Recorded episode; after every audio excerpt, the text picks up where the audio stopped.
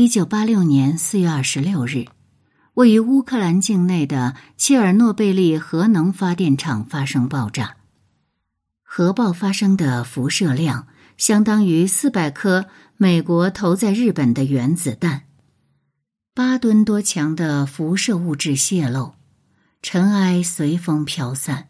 致使俄罗斯、白俄罗斯和乌克兰许多地区遭到核辐射污染。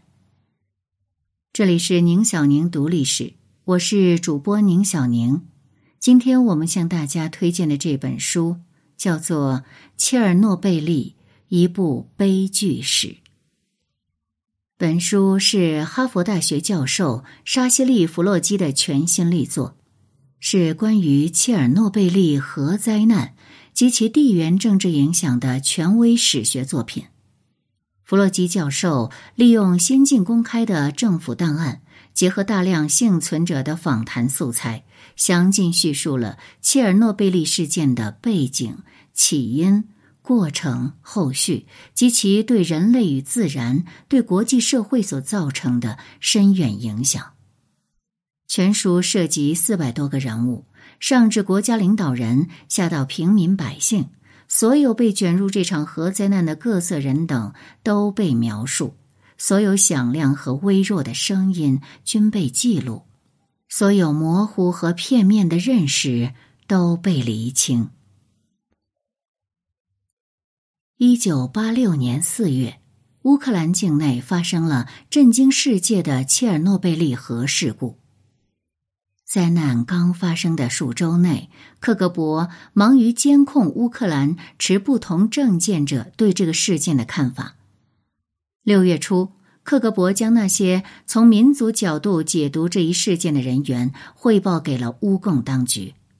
持不同政见者普遍认为，切尔诺贝利事故使整个国家蒙受巨大灾难。米哈伊尔娜·科修宾斯卡是。二十世纪之初的乌克兰著名作家米哈伊洛·科修宾斯基的侄女，他曾对熟人说过下面这段话：“这场灾难给予我们重创，我们很难在短时间内恢复如常，国家正处在崩溃和实质性毁灭的边缘。我们蒙受的灾难是全球的耻辱。”这份耻辱首先属于那些下令在人口密集地区兴建原子能电站的领导，他们目光短浅，尤其是将电站建在乌克兰，那里拥有难以置信的大片肥沃土地。而以上这些谈话内容也被汇报给了克格勃，克格勃尽其所能。阻止这类观点在国内外传播。为了维持所谓公开性，莫斯科当局允许外国记者进入乌克兰，甚至进入切尔诺贝利地区。但是他们的访问被精心编排，他们和其他不受欢迎分子的接触不是事先被阻止，就是受到了监控。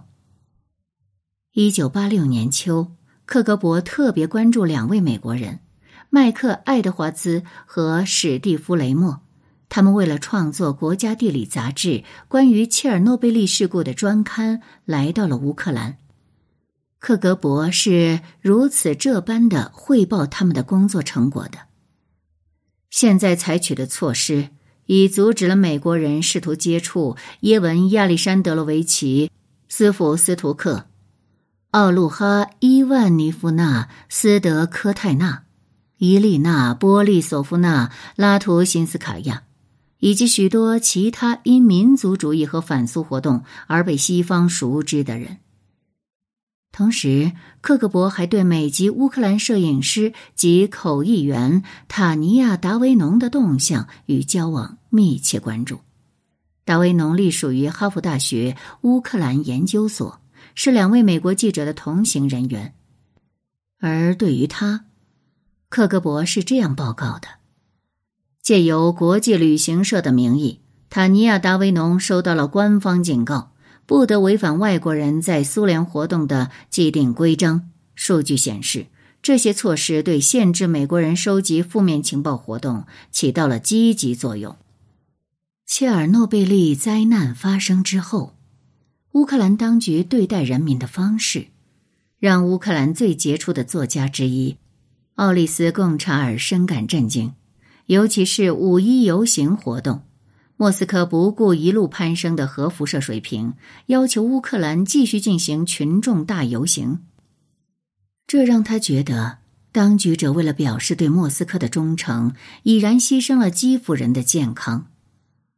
一九八六年六月，贡查尔在第九届乌克兰作协大会上发表了情绪激动的演讲。并且宣称，切尔诺贝利已经改变了乌克兰作家与世界联系的方式。当月，在乌克兰作家与乌共领导谢尔比茨基的会谈中，贡查尔试图推动切尔诺贝利核电站的彻底关闭。他在日记中是这样写道：“我想知道，是不是不能提出请愿，要求关闭这个技术上失败、出于某种原因。”建在波利西沼泽的核电站，毕竟它的身后是一个拥有数百万人口的城市。谢尔比茨基似乎没有理解这个问题。贡查尔写道：“他焦虑的挥了挥胳膊，以示回答，因为太急，差点说不出话来。随后开始向我解释起火箭弹还有原子能前景。”那套阐释人类共同利益的说辞没能给贡查尔留下任何印象。他此刻担心的是自己的祖国乌克兰的福祉。他们说邻居需要电能，但是为什么让乌克兰的土地蒙受伤害呢？为什么是乌克兰儿童遭受那些剂量可怕的辐射呢？最初支持兴建切尔诺贝利核电站的乌克兰诗人伊凡德拉克，在事故发生后，也对自己当年的态度感到了后悔。切尔诺贝利核灾难突然而悲怆的终结了他过往的幻想。一九八六年五月，在事故发生时。诗人的儿子马克西姆·德拉克作为医学院学生，和其他同学一起被派往隔离区，对该地区进行医学管控，检测进出车辆的辐射水平。由于没有采取恰当的防护措施，马克西姆因为长期摄入高剂量辐射而病倒了，随后被送往基辅医院接受辐射病的紧急救治。而在往后的岁月中，他因为暴露于高浓度辐射而备受煎熬。德拉克本人和他们那代人之前深信核能会让世界变得更好，而对于这种看法，如今的他这样写道：“最深刻的认知来源于忏悔。”他确实忏悔了。一九八八年初。德拉克公开发表了他对切尔诺贝利的新观点，在接下来的两年里，他将成为鲁赫运动的领导人之一。这是指在推动乌克兰独立的草根组织，催化了独立的乌克兰国的诞生。德拉克回忆起切尔诺贝利灾难在唤醒乌克兰社会中发挥的作用，写下了这段文字。切尔诺贝利唤醒了我们的灵魂，真真切切的告诉了我们：我们临崖而立，万丈深渊就在脚下。我们一切的文化努力是虚荣中的虚荣，像推土机下的玫瑰，华而无用。一九八八年六月，戈尔巴乔夫召开了苏共第十九次代表会议。乌克兰作协领导鲍里斯·奥利尼克作为会议代表，带着他的家乡六千名乌克兰民众签名的请愿书来到了莫斯科。他们希望莫斯科能够停止在乌克兰兴建核电站，尤其是停止在十七世纪哥萨克州首府齐吉林的附近修建，那里是乌克兰民族历史和身份的象征。奥利尼克在会议讲台上是这样宣读的：“对于乌克兰的命运，某些苏联机关所表现出的傲慢与轻蔑，不仅近乎冷酷无情，也是对民族尊严的羞辱。”他要求对负责乌克兰境内核电站建设工作的官员予以惩戒。奥利尼克发言道：“我记得有人是怎样要求建造切尔诺贝利原子能电站的。他们言之凿凿，核电站绝对安全，甚至可以在新婚夫妇的床底下架起核反应堆。我们不会自贬身价。”要求当日的嘲弄者把他们的床放到四号核反应堆旁，但是我们有权利要求对在乌克兰核电站选址中犯了最严重错误的设计师进行追责。一九八八年十一月十三日，有超过一万人聚集在城市中心，参加了关于切尔诺贝利事故的游行活动。乌共同意这次群众性集会的前提是内容仅局限于生态议题，但是活动开始约两个半小时后，麦克风突然被物理学家伊凡·马卡尔给抢夺了过来。看到马卡尔参加了集会，克格勃官员关闭了音效，但是马卡尔还是发表了演讲。他警告能听到自己发言的集会参与者。莫斯科准备通过法律使共和国无法获得经济主权。他号召乌克兰民众像波罗的海民众一样成立人民阵线，和波罗的海的组织一起为争取主权而对抗莫斯科。在他演讲的过程中，基辅的集会人群要求克格勃打开音响，他们高呼“麦克风”。十一月二十三日。也就是集会结束后的第十天，乌克兰作家成立了自己的团体，以此致力于创建鲁赫组织。德拉克当选为主席，贡查尔和谢尔巴克也加入了这个组织。在几周后的作家论坛上，德拉克宣布：“切尔诺贝利事故是我们需要成立鲁赫组织的首要原因。”在乌克兰，除了鲁赫。由作家和环保人士组成的绿色世界联盟也在呼吁关闭切尔诺贝利核电站及救助核灾的受害者。绿色机构的一名代表艾拉亚罗斯海斯卡亚是位年轻的女记者，来自乌克兰的日托米尔。这个地区位于基辅以西一百四十公里，毗邻切尔诺贝利禁区，是一座拥有约二十五万人口的小城。他于二十世纪七十年代初获得基辅大学新闻学学位。当时，克格勃正在破坏任何仅存的自由精神。在要求获悉核灾及其后果全部真相的运动中，亚罗斯海斯卡亚跟进了一个关注深受放射性坠尘影响的纳罗季奇地区的命运的项目。纳罗季奇。位于切尔诺贝利电站以西近八十公里。亚罗斯海斯卡亚在日托米尔一家地区性报社谋得了一份差事。一九八七年秋，时年三十四岁的亚罗斯海斯卡亚已经是两个孩子的母亲了。他请求上级准假一天，上级拒绝了。他执意要求休假，并告诉上级自己需要一天的时间去堕胎，然后就离开了。亚罗斯海斯卡亚并没有前往诊所，而是驱车前往纳罗季奇的一座小镇。在当地官员的办公室里，他研读了一份关于这个地区放射性污染的秘密地图。他听说，为了安置从切尔诺贝利禁区撤出的居民，政府打算动手兴建住宅和设施。于是，他开始对这个问题产生了兴趣。似乎在他看来，新的选址仍然离灾区太近，无法保证安全。他请求主编允许他亲自前往新的定居点去调查，主编拒绝了，并且告诉他这不关他们的事。他们所办的只是一份地方性报纸，而定居点的选择是由共和国或者是莫斯科层面的领导来决定的。所以，应该由基辅或莫斯科主办的报纸来调查这一事件。然而，亚罗斯海斯卡亚不接受主编的这种说法。他完全瞒着主编，走访了纳罗季奇地区的村庄。第一站是鲁德尼亚奥斯尼亚，这个村庄仍然处在持续的辐射监测中。当校舍的辐射值超过每小时一点五雷姆时，学校就会关门。但是政府仍在推进当地的施工项目，希望民众能够继续在那里生活。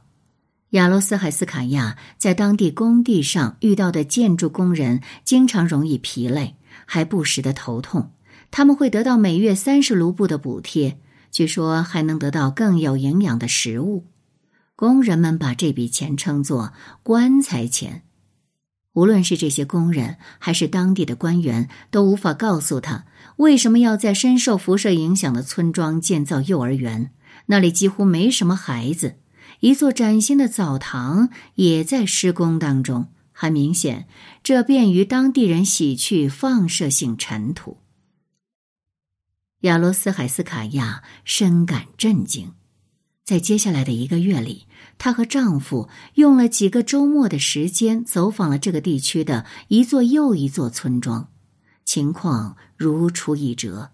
新建筑正在施工，辐射值讳莫如深。所有这一切都对本地人以及来自禁区的新安置居民的健康构成了威胁，健康危机与日俱增，尤其是对孩子们。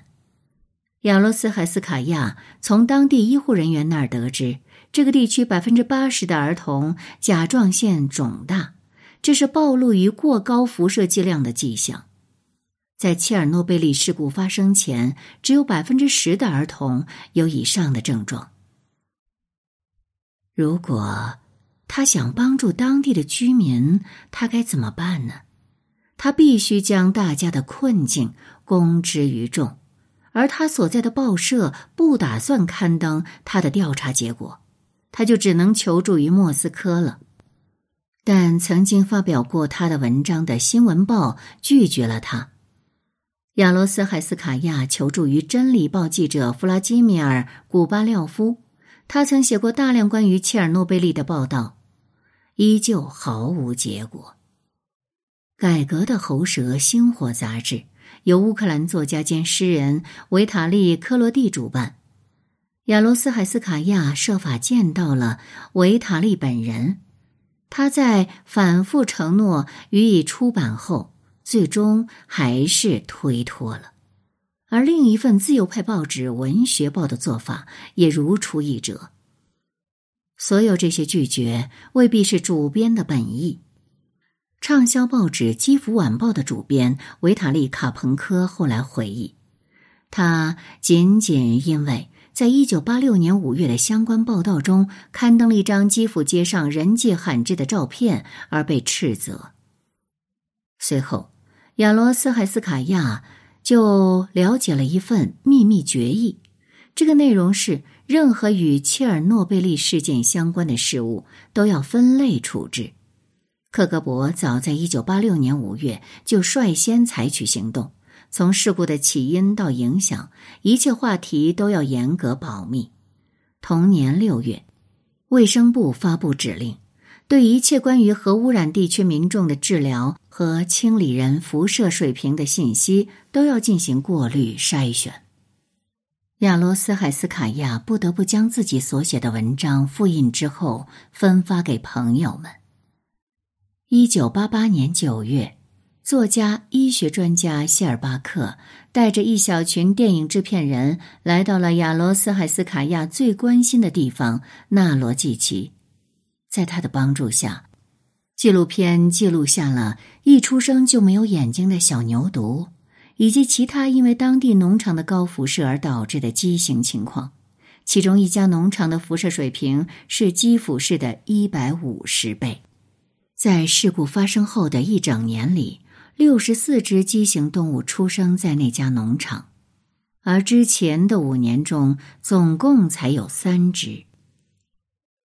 一九九零年四月，在乌克兰所有核电站附近的城镇和定居点，人们举行集会纪念切尔诺贝利事故发生四周年。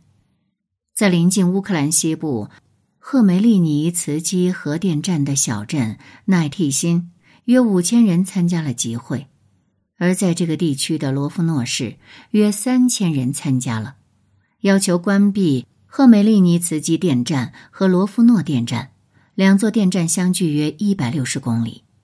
抗议者主要是乌克兰本地人，他们说着乌克兰语，携带着标语，炮轰主要由俄罗斯人和说俄语的工作人员组成的电站。一九九零年十月，鲁赫在基辅举行第二次大会，大会改变了运动纲领，删去了“改革”的字眼，宣布将乌克兰独立作为主要目标。